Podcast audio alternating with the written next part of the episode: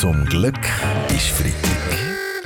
Der ganz normale Wahnsinn von der Woche mit dem Fabian Unterrecker und seiner Freitagsrunde. Ein Thema in dieser Woche. Die Schweiz möchte wieder mit der EU über die Beziehungen verhandeln. Ja, Beziehungen? Ich höre, glaube nicht recht. Wir will keine Beziehungen mit den Blutzugern von der EU.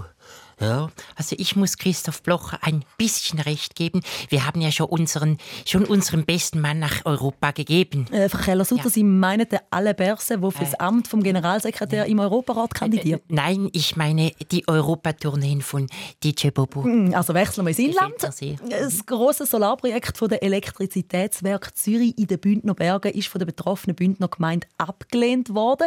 Äh, wieso eigentlich Ex-Skirennfahrer Carlo Janke? Ja gut, ich muss sagen, in den Bergen entscheiden immer noch mehr. Oder? Wir gehen schließlich auch nicht auf eine, oder eine Bahnhofstrasse äh, Skilift aufstellen.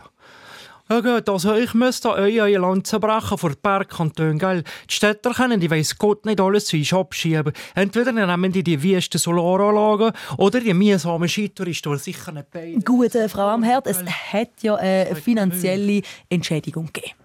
Ja gut, also wenn es Geld gibt, kann die EWZ ihre Solaranlagen in unserem Kasernenareal verwirklichen. Gell? Das wird sehr offen. Darum könnt ihr noch ein bisschen Geld brauchen. Ja, zum äh, Armeedefizit kommen wir dann noch später, Frau Amherd. Zuerst geht es mir jetzt noch um die Ablehnung in den Bergen zu eben dem Solarprojekt. Ja, ja. Und die Berggemeinden dürfen gar nicht über die Solarprojekte entscheiden, weil sie auf dem Gebiet nämlich gar nicht mehr sagen haben, jawohl, äh, Katastrophe. Doch, doch Bastian Schiro, von den Grünen das Projekt vom EWZ wäre auf dem Gebiet der Bündner Gemeinde Surses umgesetzt worden. Nein, das stimmt schon lange nicht mehr. Das ist alles ein Territorium vom Wolf. Der Bastian Giro hat ausnahmsweise recht.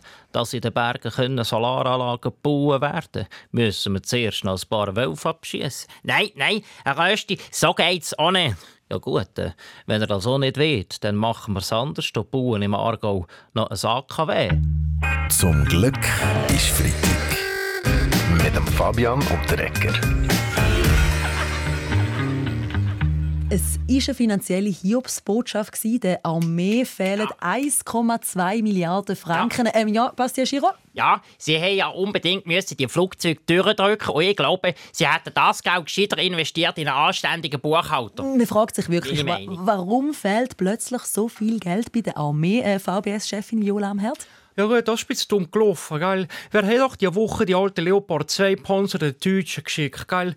Und im Kanonenrohr vom letzten Panzer hat der Armeechef Siesli eben unsere eiserne Reserve versteckt. Genau genommen ja. hat die Armee einfach mehr ausgegeben, als sie hat. Ganz schlecht. Die Armee hat gegen die Regel Nummer 1 verstoßen. Bevor du kaufst jene Sachen, musst du wissen, jemand ist da, der bezahlt. Gut, äh, Frau Bella hat recht, aber eines möchte ich gleich festhalten. Ich spiele hier für Viola Amherd sicher nicht als Sugar Mami. Das heißt, die Armee Nein. muss sparen, Frau äh, Finanzministerin Karin Keller-Sutter. Aber wo genau? Ja gut, zum Beispiel bei der Rekrutenschule. Dann gibt es halt dort nicht mehr eine Vollpension.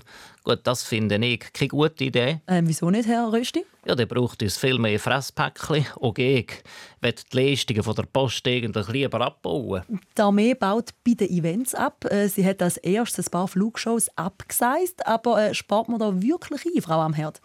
Nein, das nicht. Aber wir haben ein anderes Problem, gell? Damit wir unsere Rüstungskäufe noch alle können die Zahlen haben, wir unsere F-18-Kampfjets müssen verpfänden. Ja gut, ja.